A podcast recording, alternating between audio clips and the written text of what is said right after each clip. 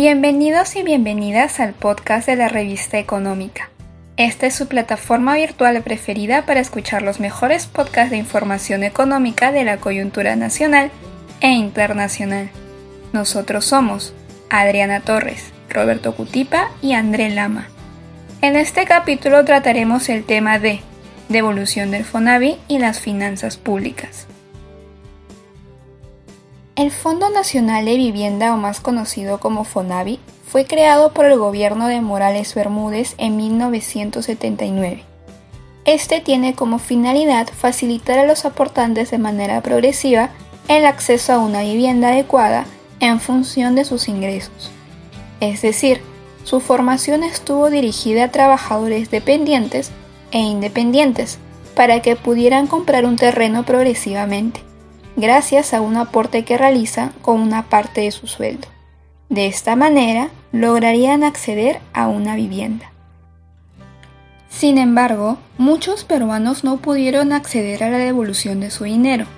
Por ello, hace unos días, el Pleno del Congreso de la República modificó la ley de devolución de aportes al FONAVI, ya que su texto impedía la entrega del dinero.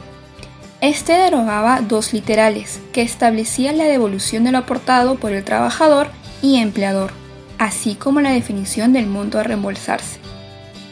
Entonces, al modificarse la norma, ahora sí se garantiza la devolución de los fondos a los ex aportantes del FONAVI, tanto a trabajadores como a empleadores. Incluso prioriza la entrega del dinero a la población vulnerable, como consecuencia de la pandemia. ¿Pero qué fue lo que se corrigió? La autógrafa, aprobada un día anterior, derogaba dos literales. El literal B se refería a la devolución de lo aportado por el trabajador y su empleador, y el C, la definición del monto a reembolsarse y su actualización. Por lo tanto, la devolución planeada quedaba sin ningún efecto.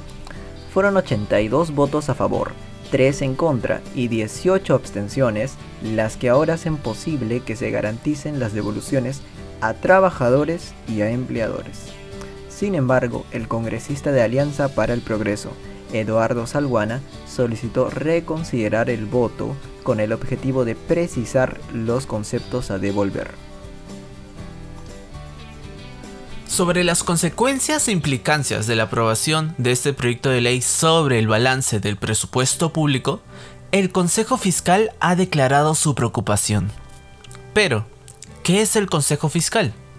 Esta es una comisión autónoma y técnica del sector público, conformada por economistas notables del país que realizan seguimiento y análisis de las políticas fiscales nacionales a través de informes técnicos y documentos de investigación.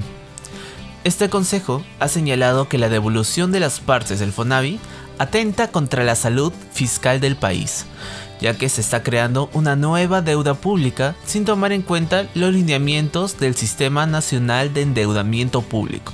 Esta deuda, según el Consejo, asciende a 42 mil millones de soles, equivalente al 21% del gasto no financiero del gobierno general o el 4.6% del PBI previsto para el 2022, en el marco macroeconómico multianual vigente.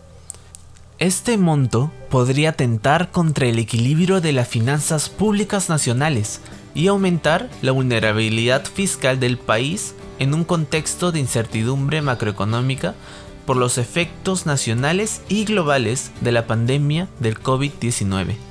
El Consejo Fiscal también señala que esta ley todavía tiene que ser observada por el Tribunal Constitucional, debido a que atenta contra la prohibición que tiene el Congreso de tener iniciativa en crear o aumentar el gasto público, como también atentar en contra del principio de equilibrio y estabilidad presupuestaria.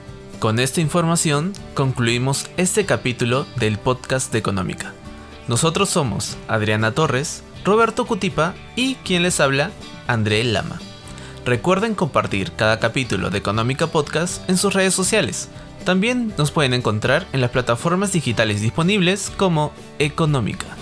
Con nosotros será hasta la siguiente ocasión.